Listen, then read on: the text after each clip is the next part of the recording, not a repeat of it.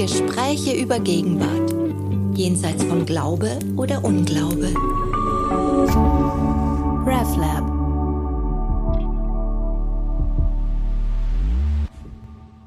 Ist es aussichtsreich, KI zu regulieren? Oder bestimmt die Macht globaler Wirtschaftsinteressen quasi gottgleich, als unsichtbare Hand, wohin sich die Technologie und die Menschheit bewegen? Und ist es naiv, wenn Kirche ein Wörtlein mitreden möchte? Zum Beispiel in schweizerischen Niedrigsteuer-Hotspots. Im Kanton Zug wird gerade das Thema KI mit der Klimakrise verknüpft. Der Verdacht des Greenwashing liegt nahe.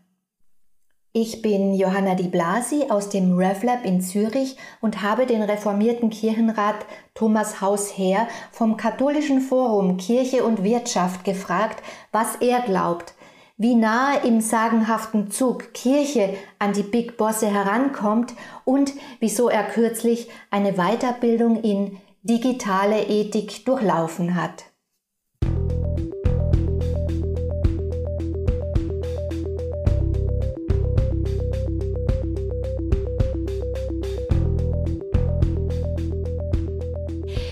Die Schweiz, das ist, glaube ich, vielen gar nicht bewusst, ist international unter den führenden Standorten der Entwicklung von äh, Robotik, auch von Drohnen.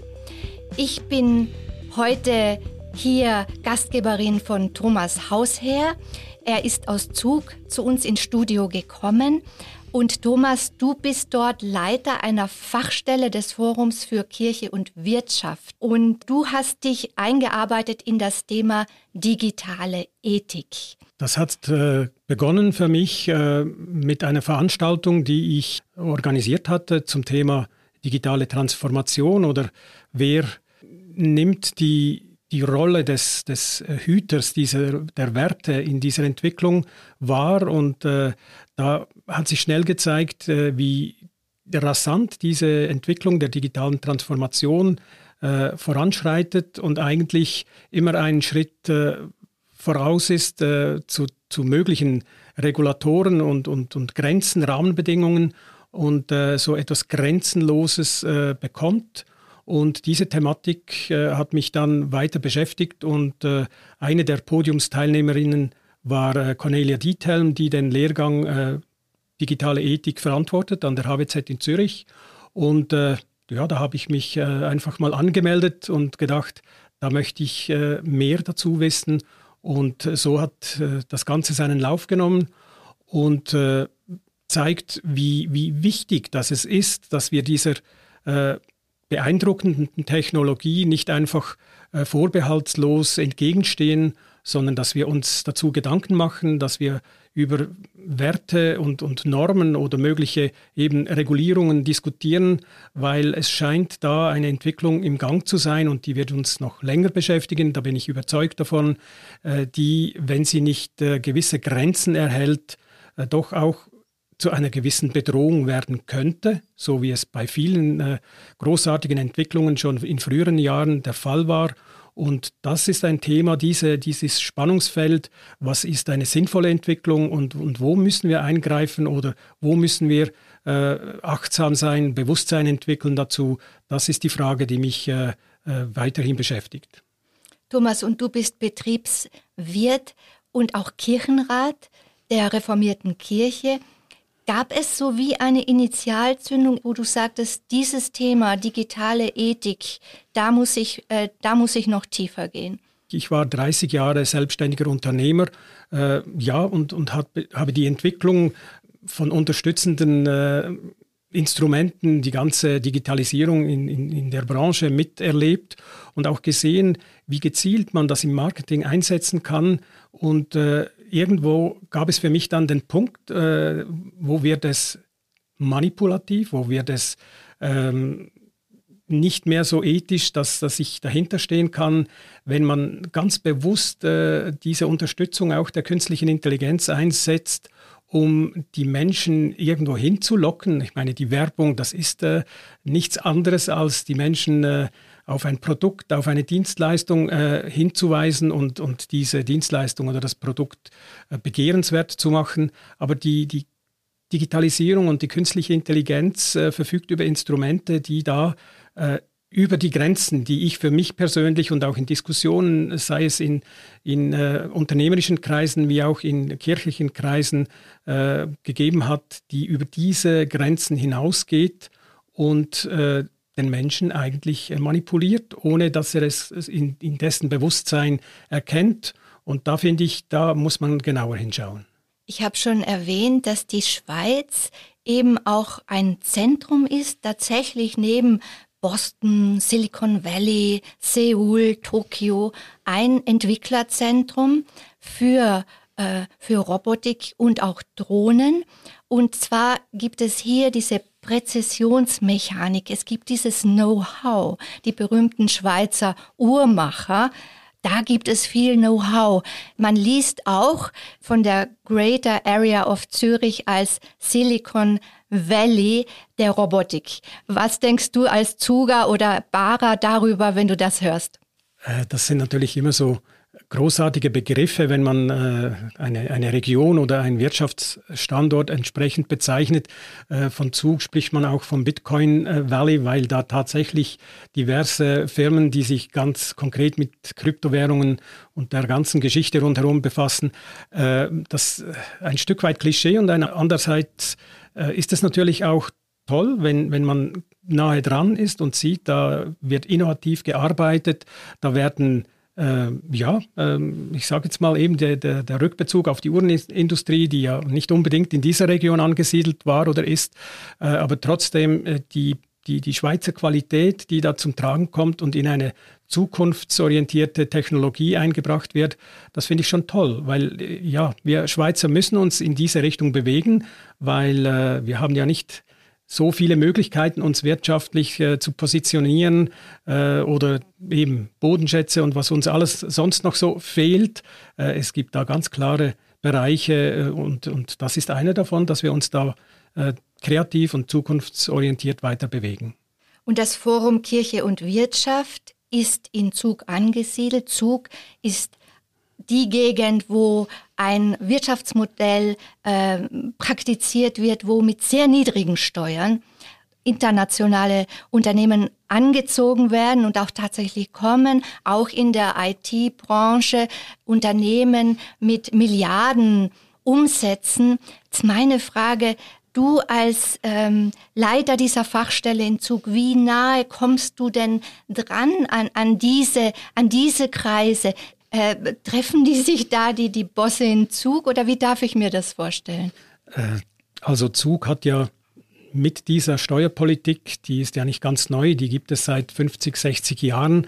Äh, die Folgen davon äh, sehen wir seit vielen, vielen Jahren, dass sich da eben international tätige Konzerne niederlassen oder zumindest ein, ja, ein Teil ihrer Produktion weniger, aber ihrer äh, administrativen Dienste ihres Hauptsitzes nach Zug verlegt haben und, und immer noch äh, verlegen. Aber da gab es äh, die Zeit, äh, wo der Rohstoffhandel im Fokus war. Eben jetzt äh, so mit, mit Bitcoin ist eine neue Welle gekommen. Aber es gibt eben eine große Anzahl verschiedenster äh, Unternehmen, die ansässig sind. Und da kann man schon sagen, die kommen um um zu bleiben eigentlich. Nicht, dass man jetzt das Gefühl haben müsste, die die fliegen gleich wieder aus, sobald sich da in der Steuerpolitik etwas ändern würde. Und das bedeutet, sie lassen sich auf den Standort ein und das äh, zeigt sich eben auch, dass man mit ihnen in Kontakt treten kann. Äh, nicht so, dass die äh, mich anrufen, sondern das, das liegt dann an mir oder ja, äh, ähnlichen Fachpersonen, die sich äh, bei diesen Firmen melden oder sie einladen, äh, sei es äh, in, in, unseren Veranstaltungen, wie diese Veranstaltung, die ich jeweils im Kloster Kappel äh, organisiere, Wirtschaft und Werte. Äh, aber eben, es gibt auch ganz konkret, äh, dass wir, wir haben das Beispiel, das habe ich auch schon äh, an anderer Stelle gezeigt, dass wir beispielsweise mit, mit Glencore, ein Name, der sehr bekannt ist. Rohstoff, größte mit, Rohstoffhändler weltweit. Genau, äh, dass wir da einen jährlichen Austausch pflegen. Äh, da kommen wir mit Vertretern der Firma zusammen. Äh, es, es, werden äh, Themen diskutiert, die wir im Vorfeld äh, abstimmen miteinander. eben gerade weil Glencore immer auch wieder im Fokus der, der Medien ist und, und kritisiert wird.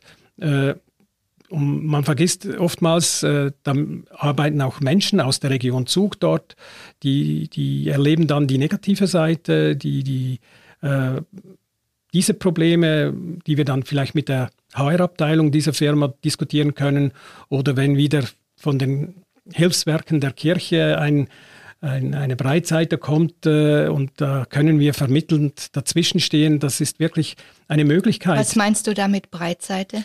Das sind, ja, wenn ich, ich, ich gehe zurück auf die ganze Geschichte mit der Konzernverantwortungsinitiative, die ja nicht zuletzt äh, auch durch die äh, Hilfswerke der, der Landeskirchen befeuert wurde.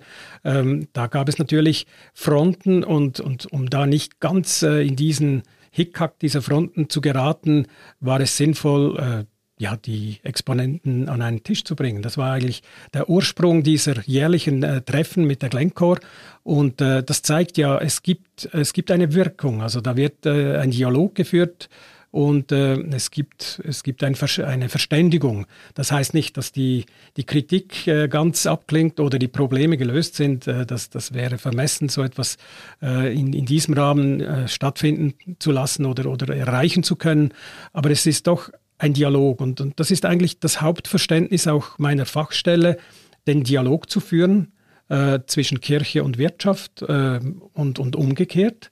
es gibt ja immer wieder diese Missverständnisse. Was äh, hat die Kirche für, für ein Bild von der Wirtschaft und äh, wie sieht die Wirtschaft die Kirche? Aber das sind ja nicht nur immer eben die, die Institutionen und die Unternehmen, sondern es sind die Menschen dahinter. Und diese Menschen äh, näher zu bringen oder in einen, in einen Dialog zu führen, das sehe ich als äh, Hauptaufgabe meiner Stelle.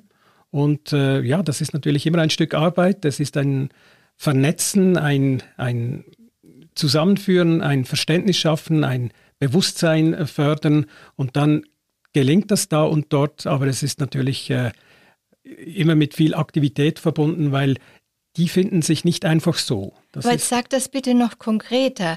Ähm, ist das so, man hat wie eine Audienz bei solchen äh, Riesenunternehmen oder, oder gibt es da auch informelle Orte, wo, wo man sich treffen kann, austauschen kann? Das ist äh, ein, ein Weg mit mehreren Stationen. Das, das, ich kann nicht einfach äh, äh, der Chefsekretärin anrufen und für einen Termin fragen, das funktioniert äh, so nicht. Aber es gibt eben äh, Möglichkeiten, das sind Wirtschaftsverbände im Kanton, äh, das sind äh, ja, Möglichkeiten, die, die äh, sich ergeben, weil da Veranstaltungen stattfinden. Und ich bin bei all diesen wirtschaftlichen Organisationen auch aktiv mit dabei. Und das äh, ermöglicht mehr, mit diesen Leuten in Kontakt zu kommen. Das heißt, ich bin da als Vertreter und nicht mit einem Namensschild, wo irgendeine Funktion in einer großen Firma draufsteht, sondern eben der Leiter der Fachstelle äh, Kirche und Wirtschaft. Und das weckt oftmals schon eine gewisse Neugier äh, was, was will denn der da? Der, der gehört eigentlich ja gar nicht in diese Runde. Und das gibt dann so diese Gespräche, die oftmals eine Wirkung erzielen, indem man sich dann zu einem späteren Zeitpunkt eben wieder kontaktiert. Und so äh, geht dieser Weg, dass man mit der Zeit äh, Türen öffnen kann. Es ist wirklich aktives Networking, das da passiert. Äh, und Manchmal klappt es, manchmal weniger, aber es, es, es, hat sich etabliert. Diese Stelle gibt es mittlerweile seit äh, 16 Jahren und äh, es, es, zeigt tatsächlich äh, auch Wirkung. Man, man, kennt diese Stelle mittlerweile und das äh, gibt äh, ja, ein Vertrauen, eine Basis und so gehen die Türen auch leichter auf als auch schon. Im Untertitel ähm, charakterisiert sich das Institut selber als ein Ort, der christliche Grundlagen und ethische Werte in die Zuger-Wirtschaft hinein, wie soll man sagen, hinein äh, implementieren möchte. Mhm. Wir haben schon gehört, deine Haltung ist eine liberale, eine vermittelnde Haltung. Und lass uns jetzt nochmal auf unser Hauptthema kommen, nämlich Ethik und Moral in der digitalen Welt, ist ja genau dieser Punkt, den du jetzt so stark machst, wo du dich auch weitergebildet hast. Du bist Anfang der 60er Jahre geboren, du hast dich da nochmal sozusagen in die in die Universität, in die Hochschule begeben. Ähm, sag uns da noch mal konkreter, was hast du da im Hinterkopf, wo, äh, wo, diese, wo dieses Forum Kirche und Wirtschaft konkret jetzt auch in Zug und aber im weiteren Raum auch, da gehört auch der Zürcher Raum dazu, jetzt äh, Impulse geben könnt aus christlicher Sicht? Diese Rolle ist gut zu überlegen, wie, wie kann ich das umsetzen. Äh, ich habe mir schon während dieser ganzen Zeit des Studiums Gedanken dazu gemacht, weil ähm, was ich unbedingt verhindern möchte, dass ich jetzt da als jemand daherkomme, der äh, mit dem Mahnfinger oder, oder eben als Hüter der Moral äh, auftritt. Äh, es geht da wirklich um ganz praktische und, und, und, und praxisnahe ähm, Möglichkeiten zu prüfen, um, um da tatsächlich etwas zu bewirken. Meine Vision ist es tatsächlich, äh, ein Stück weit eine Beratung, eine Dienstleistung in diesem Sinn ganz spezifisch äh, auf eine Unternehmung, die sich äh, in dieser Entwicklung befindet oder sich damit auseinandersetzt. Da wird keine Unternehmung daran vorbeikommen, sich äh, dazu auch vielleicht ein Leitbild, eine Strategie äh, zu, äh, zurechtzulegen und da kann ich natürlich ganz konkret äh, meine Erfahrung, mein Wissen mittlerweile äh, versuchen einzubringen. Und da geht es wirklich darum, äh, Leute zu begleiten, äh, um da für die Firma eine Möglichkeit zu bieten, die sich dann auch nach außen vertreten lässt, weil das ist ja immer mehr auch gefordert. Die, die Firmen können da sich nicht mehr so verstecken, wie das vielleicht äh, vor 30 Jahren der Fall war man muss äh, auch offenlegen, wie, wie, welche Werte vertritt man äh, und dies nicht nur niederschreiben, sondern auch umsetzen. Und da sehe ich eine ganz konkrete Möglichkeit und ähm, da sehe ich mich als quasi Fachstelle aus der Kirche heraus äh, absolut auch am richtigen Ort. Äh, es geht ja nicht darum, dass ich da ähm, die klassischen Aufgaben und die Verkündigung äh, der Kirche lebe, sondern da kann die Kirche zeigen, dass sie in einem aktuellen, modernen äh, Feld äh, eine Dienstleistung anbieten kann, die man vielleicht nicht unbedingt von der Kirche erwartet, aber wo ich behaupte, die Kirche hat da sehr wohl etwas zu sagen, etwas zu bieten, einfach mit der ganzen äh, christlichen Ethik, die äh, nicht äh, ganz entfernt ist von, von der ja, Ethik, äh, wie sie, wie sie von, von der philosophischen Seite herkommt, von der theologischen Seite gesteuert ist. Da sind die Unterschiede gar nicht so groß äh, und, und gerade in diesen Fragestellungen äh, sehr oft auch äh, deckt sich das und da sehe ich ein, eine Möglichkeit der Kirche vielleicht auch äh, ein gewisses Image mitzugeben, um zu zeigen, Kirche findet nicht nur in der Kirche statt, sondern eben im wahren Leben, in der Realität, in der Wirtschaft. Und äh, ja, das äh, ist, es ist eine große Aufgabe, aber ich äh, sehe da wirklich ganz konkrete Möglichkeiten, die ich da in naher Zukunft ausschöpfen möchte. Dann lass uns ganz, wirklich ganz konkret werden. Was hast du da und nenne ruhig Namen für Unternehmen, für Branchen auch im Blick, wo du denkst, so aus deiner Zuger-Expertise heraus, da, da müsste man ähm, Hilfestellungen geben, Aufklärung betreiben. Da habe ich tatsächlich jetzt nicht ganz konkrete Namen und Firmen im Kopf, weil es betrifft alle, äh, alle. Aber nicht alle gleichermaßen. Das, ja, das ist so. Das ist so. Also äh, da geht es äh, auch nicht darum, jetzt äh, Firmen, die, die ohnehin im Fokus stehen, äh, wie wir es so eben genannt haben, sei es im Rohstoffhandel oder in, in der ganzen äh, oder gib uns mal einen Überblick, was überhaupt so an äh, KI, ähm, Aufbrüchen, Revolutionen gerade da auch in diesem Wirtschaftsraum stattfindet. Vieles findet natürlich im, im, im Online-Handel beispielsweise statt. Also da werden, äh, da wird, da wird sehr stark mit äh, künstlicher Intelligenz äh, gearbeitet und, und man wird ja da geleitet und geführt. Oftmals sieht man, ah, ich habe mich mal um dieses Thema interessiert oder um das Produkt und man wird dann weiterhin verfolgt, dass man das mal gesucht hat. Also das Internet vergisst nicht, äh, die künstliche Intelligenz dieser ähm, Online-Tools, dieser Marketing-Tools, die äh, erkennen mich sehr wohl und äh, so werde ich dann laufend äh, berieselt oder bombardiert, kann man schon äh, sagen, mit Angeboten, mit Möglichkeiten und die sind nicht immer ganz äh, ethisch vertretbar aus meiner Sicht. Also da, da möchte ich mich einbringen, äh, was, was soll erlaubt sein, wo ist die, äh, wo ist die Menschenwürde oder die Freiheit und so weiter, wo, wo kann die gewährleistet werden, was ist zulässig, was ist nicht zulässig. Äh, das ist eine Frage der Einstellungen, wie die einzelnen Firmen ihr Marketing ähm, programmieren, wie sie das äh, nutzen, äh, dass man da äh, nach wie vor die, die Möglichkeit hat, frei zu wählen und nicht in die Enge getrieben wird. Äh, wir sehen das ja auch äh, in Anwendungen, die sehr angenehm sind, wenn wir äh, Streamingdienste nutzen, äh, sei es für Mu Musik, sei es für, für, für Filme. Äh, da werden uns äh, immer wieder neue Möglichkeiten angeboten und man erkennt sich selbst wieder. Also es werden sicher Dinge angeboten, wenn wir auf Netflix gehen, wenn wir auf Spotify gehen.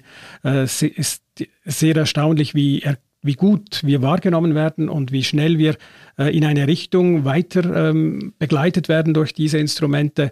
Äh, das kann sehr angenehm sein, aber irgendwie ist es ja auch bedenklich, wie, wie wir da ausgelotet, ausgehorcht und eben, man kann es auch als manipuliert äh, bezeichnen, wie wir da manipuliert werden äh, in eine Richtung, die wir vielleicht äh, gar nicht möchten, aber zu spät erkennen, dass wir da hineingetrieben wurden. Und das ist nicht nur mit äh, solchen Angeboten, äh, ich sage jetzt mal im harmlosen Bereich, wie eben solche Streamingdienste, sondern das ist natürlich auch äh, im, im, ganzen äh, Bereich der, äh, von Produkten, Lebensmittel bis hin zu eben alles, was wir im Alltag brauchen oder äh, ja, diese, diese Dinge, die uns ähm, wichtig sind und das kann schon zu einer Unfreiheit führen.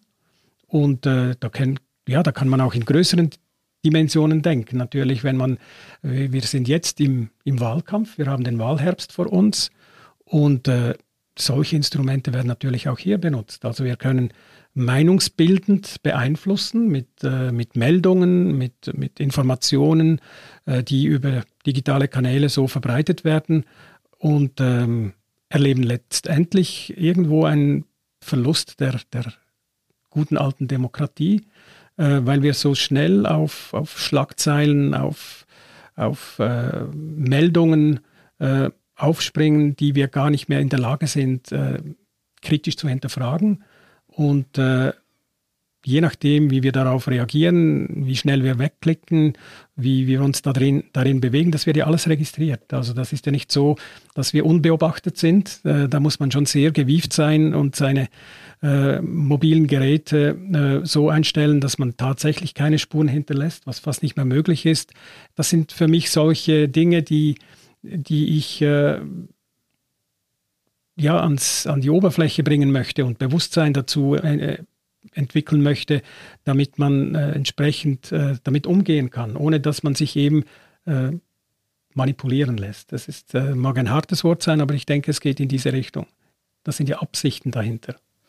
Du hast jetzt die Werbung genannt, du bist selber aktiv gewesen in der Tourismusbranche und natürlich Wählermanipulation ist dann ein Schritt mehr und dann äh, gibt es auch Social Scoring, wo äh, in China äh, gibt es das ja schon, wo Bevölkerung analysiert wird und eine soziale Bewertung stattfindet. Und da ist ja die EU jetzt weltweit ähm, vorangegangen und hat einen AI Act, also künstliche Intelligenz Act, verabschiedet und das genannte Social Scoring wäre zum Beispiel verboten. Äh, wie siehst du das äh, Thema der Technologieverbote als liberaler Schweizer und Zuger? Also es braucht einen Ansatz und, und der AI Act der EU bildet bietet zumindest mal eine Grundlage. Ob das die richtige Form ist, wird sich weisen. Äh, der soll ja bis ins 2026 umgesetzt werden. Der ist schon mal bewilligt, aber ob er dann tatsächlich so in dieser Form umgesetzt wird, wir werden sehen. Ähm, die Geschichte ist natürlich nicht nur im EU-Raum zu regeln, sondern die ganze Geschichte ist eine globale Geschichte. Also äh, das, das Internet, die digitale Welt, die kennt eigentlich keine Grenzen. Wir können das versuchen mit äh, Regulierungen wie Gesetze und Bestimmungen äh, irgendwie einzudämmen, aber eben, da, da beginnt die Geschichte kritisch zu werden. Was soll man verbieten, was nicht? Soll man Entwicklungen verbieten? Äh, ich habe jetzt eben gerade gelesen, dass, dass beispielsweise der Philosoph äh, Thomas äh, Metzinger aus Mainz, der sich sehr lange schon mit äh, künstlicher Intelligenz befasst, ähm, dass er äh, ein Entwicklungsverbot bis 2050 äh, verlangt im Bereich äh, der Forschung, dass künstliche Intelligenz ein Bewusstsein erreichen könnte, weil er da einfach eine sehr große Gefahr darin sieht. Ähm, das, das ist utopisch, ein, eine Entwicklung einzudämmen oder eine Entwicklung zu verbieten. Und äh, das zeigt sich äh, eben, dass die Entwicklung, die Forschung, ähm, die wird sowieso voranschreiten, ob wir das wollen oder nicht. Äh, das können wir kaum beeinflussen. Und es ist ja nicht so, dass diese Entwicklungen äh, von Gutmenschen alleine ähm, vorangetrieben werden äh, oder von staatlichen Organisationen. Das ist privatwirtschaftlich äh, organisiert, mehrheitlich. Da sind Interessen da, dahinter. Wir kennen gewisse Exponenten, die unglaublich viel finanzielle Mittel zur Verfügung haben und diese auch gezielt einsetzen. Äh, der Elon Musk ist äh, einer davon. Es gibt andere und die haben einen unglaublich großen Einfluss. Also äh, wollen wir uns darauf einlassen, dass ein einzelner Mensch so viel Einfluss weltweit äh, gewinnen kann, indem er einfach äh, so viel Geld zur Verfügung hat und das in diese Entwicklung reinstecken kann. Das äh, kann nicht großmehrheitlich zum, zum, zu einem besseren Leben für die Menschheit führen. Wieso das, nicht ein Moratorium? Warum nicht? Mit Verboten äh, tut sich die Menschheit schwer. Ich, das ist ein Aufschieben. Es, es, ein Moratorium äh, selbst die Entwickler dieser Artificial Intelligence stehen ja auf und warnen vor den eigenen Erzeugnissen. Ja, ja, also OpenAI warnt als, als, als Erfinder von ChatGPT, warnt ja selbst äh, davor, wohin das führen könnte.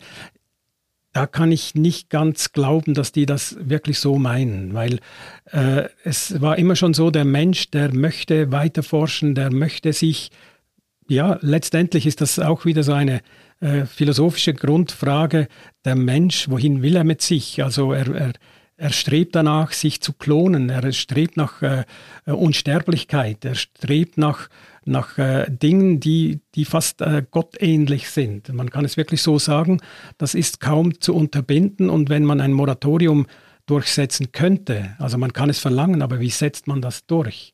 Da sehe ich die, man hat keine Möglichkeit, dass äh, es gibt keine Konsequenzen. Wie, wie möchte man das abstrafen, wenn es trotzdem geschieht? Das sind für mich wirklich die Fragen, äh, ob es sinnvoll ist oder nicht. Das wird sich zeigen. Wir haben so das Zwiespältige. Äh, es gibt Stimmen, die sagen, die Klimakatastrophe kriegt der Mensch so nicht mehr in den Griff. Aber die künstliche Intelligenz, weil sie unglaublich viel schneller ist als der, der Mensch, könnte tatsächlich dazu führen, dass wir dieses Problem in den Griff bekommen. Also sollen wir jetzt etwas einschränken, das uns tatsächlich äh, ja, große Probleme lösen könnte, den Planeten retten könnte, oder verbieten wir etwas und äh, müssen dann sagen, okay, wir sind selber schuld, wir verschwinden vielleicht mal äh, aufgrund der Klimakatastrophe, keine Ahnung. Das sind, das sind wirklich ganz schwierige äh, Fragen, weil wir wissen nicht, wohin es führt. Wir wissen ja noch nicht einmal eben das Streben, ob künstliche äh, Intelligenz Bewusstsein erlangen kann. Das ist mit der heutigen Technologie oder mit dem, was man heute dazu weiß, äh, gar noch, also vermutlich gar nicht möglich.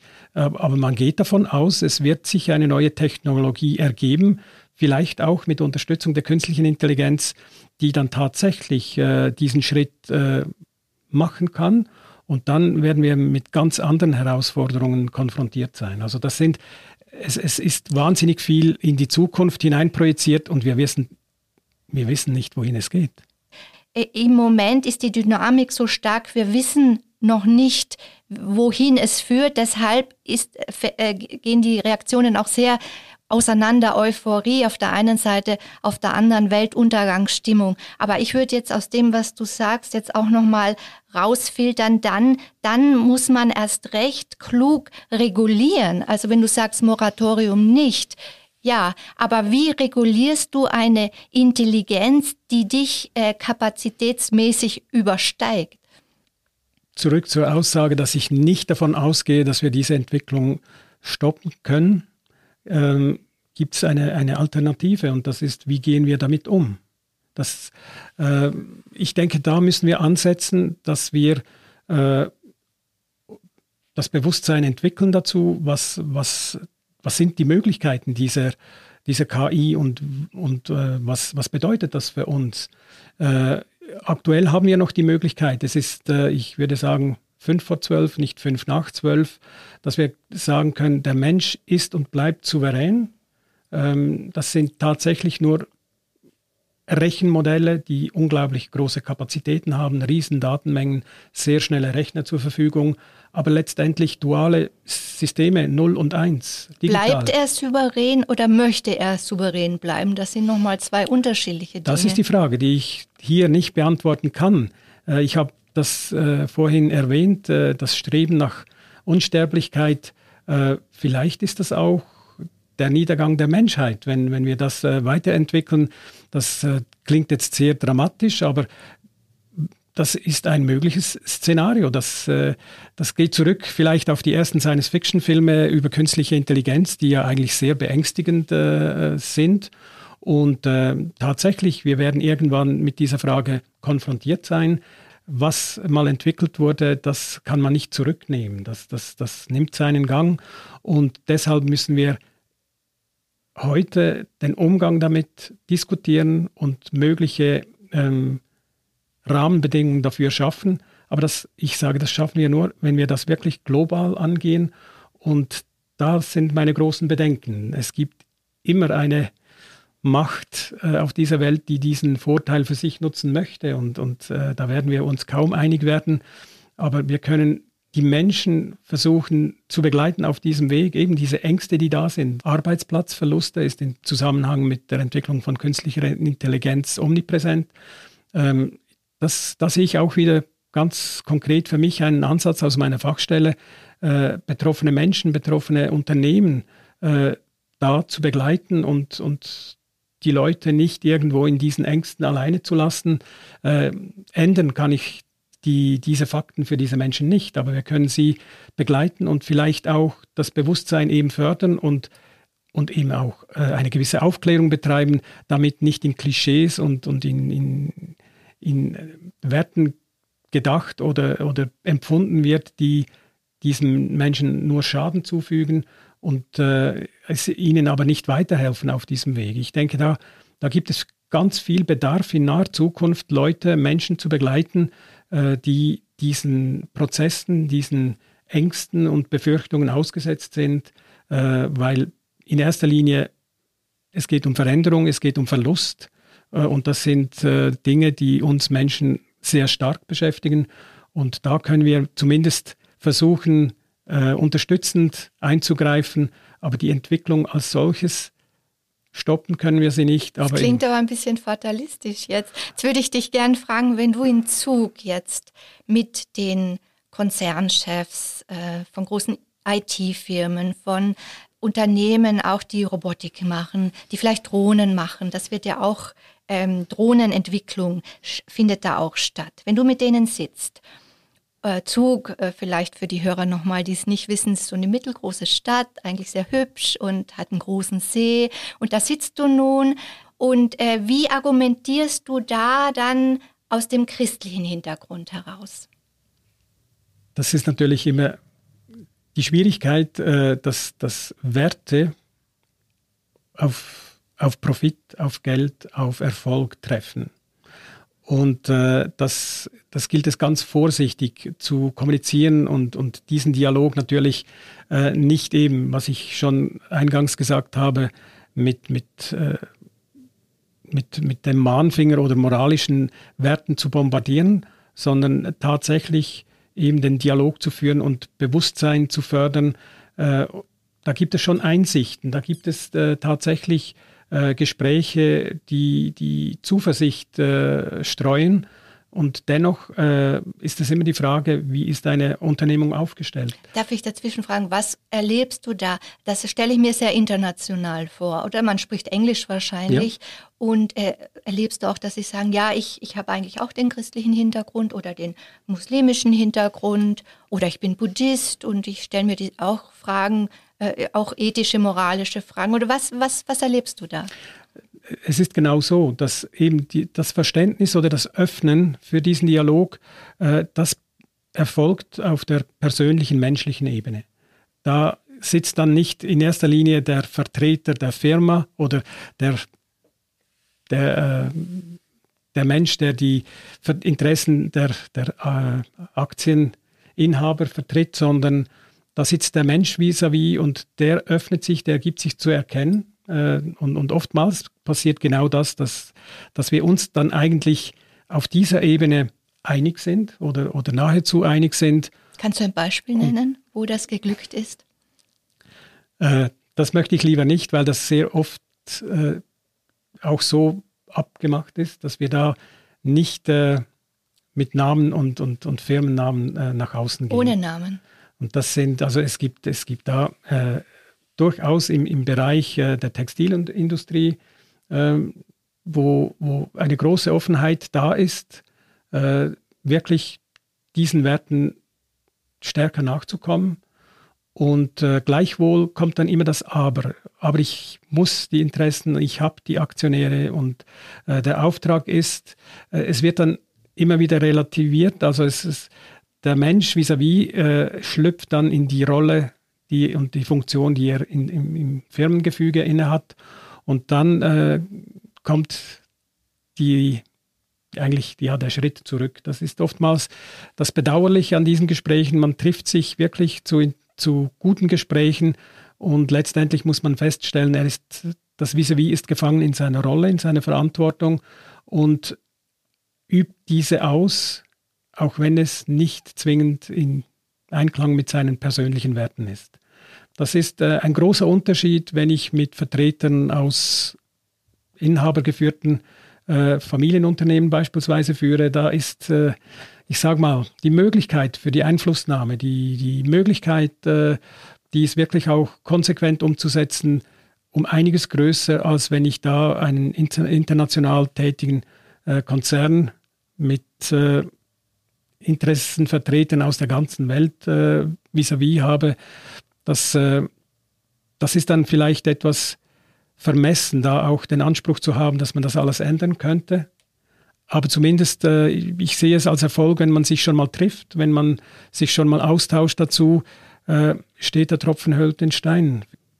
Du, äh, wir wollten noch auf eine Studie eingehen, mhm. die uns beide sehr überrascht hat, die viele überrascht hat. Und da wurde herausgefunden, dass ähm, in, in einer Umfrage, dass religiöse Menschen 15 Prozent höhere Neigung haben, Algorithmen zu glauben. Äh, das ist, das widerspricht zumindest einem weit verbreiteten Bild, die religiöse Community sei, sei per se ähm, konservativ. Das mag eben auf den ersten Blick äh, überraschen und äh, hätte, ich, hätte ich auch so interpretiert, muss ich ganz ehrlich sagen. Ähm, weshalb sollen die jetzt da offener damit umgehen oder das ähm, stärker auf sich wirken lassen? Und äh, eigentlich, vielleicht ist die Studie auch ganz falsch aufgebaut, könnte man auch sagen. Wieso nimmt man jetzt diese Gruppe und, und untersucht das da? Was, was hat das miteinander zu tun? Äh, den Ansatz, dass es tatsächlich äh, so allgemein als eher konservative Menschen ähm, gewertet wird, könnte ich noch unterschreiben, aber eben es, es verbirgt, verbirgt sich wahrscheinlich etwas ganz anderes, dass, äh, dass das Menschen sind, die sich eben mit mit Werten und mit Sinn und mit Bewusstsein und mit Seele auseinandersetzen und vielleicht dadurch ähm, der ganzen Geschichte kritischer gegenüberstehen und, und sich Gedanken machen, ja, was ist das genau, wo, wo kann ich davon profitieren und wo nicht? Und wo kann ich das in meinem Leben mit meinen Werten, in meiner Haltung integrieren. Ähm, es ist kein vorbehaltloses Übernehmen. Und vielleicht, äh, also dass es dann tatsächlich mehr äh, oder eine größere Offenheit sein sollte, das kann ich nach wie vor auch mit, mit diesem Hintergrund nicht, nicht eindeutig erklären für mich, weil ähm, gerade wenn man so eine kritische Haltung dazu hat, könnte das ja noch zu einer größeren ähm, Vorsicht äh, animieren, dass man sagt, okay, äh, ist mir nicht ganz geheuer, das lasse ich e-, eher draußen. Und äh, von daher, also für mich, es ist und bleibt eine, eine überraschende Tatsache, aber vielleicht hat man da eben eine Kategorie gewählt und untersucht, die vielleicht so in, in, diesem, in diesem Cluster gefasst gar nicht unbedingt ähm, sinnvoll ist in, in, in, dieser Untersuchung. Also ich, ich, ich war überrascht, dass man das nach diesen Kriterien überhaupt untersucht. Aber die These ist übrigens tatsächlich dieser Forscher auch, äh, dass religiöse Menschen kritisch sind, kritischer, mhm. aber eben sich selbst gegenüber, dem Menschen gegenüber und da eine höhere Neigung haben, laut dieser Studie, wie immer. Äh, wie immer geschickt diese Konstellation war oder auch nicht war, geneigter sind, ähm, Algorithmen zu glauben und eben eher dann äh, weniger geneigt, Menschen, äh, Menschen zu glauben. Ähm, interessant, weil dann eigentlich diese Bescheidenheit, dieses Wissen, wir als Mensch sind sehr eingeschränkt, dazu führt eigentlich zu einer Leichtgläubigkeit. Ja, das ist natürlich, und, und das immer mehr. Äh, ich denke oftmals, dass das vertiefte Nachdenken, die Reflexion, dass, dass, dass die Neugier, das Forschen, das wird heute oftmals äh, durch Googlen ersetzt. Es wird alles gegoogelt. Man sitzt in einer Runde, es taucht eine Frage auf, es wird gegoogelt und alle nicken und sagen, okay, so ist es. Und das ist für mich erschreckend. Äh, wer äh, kann sagen, ob das tatsächlich so ist, nur weil es jetzt da bei Google erscheint oder dasselbe mit ChatGPT.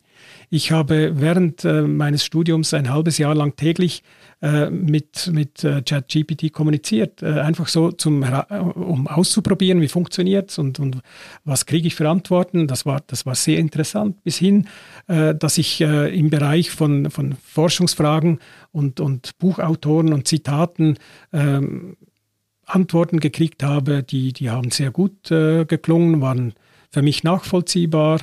Und äh, zwei Tage später äh, habe ich da etwas nachgehackt. Und siehe da, äh, ChatGPT hat zugegeben, ich bin nur künstliche Intelligenz. Äh, ich habe das äh, frei erfunden. Das stimmt so nicht. Also das war für mich ein Erlebnis, da, da, musste ich tatsächlich staunen, dass, dass eine solche Antwort überhaupt möglich ist. Also das wäre schon ein Schritt weiter. Google hat mir noch nie gesagt, er hätte mir einen, einen Mist äh, angegeben.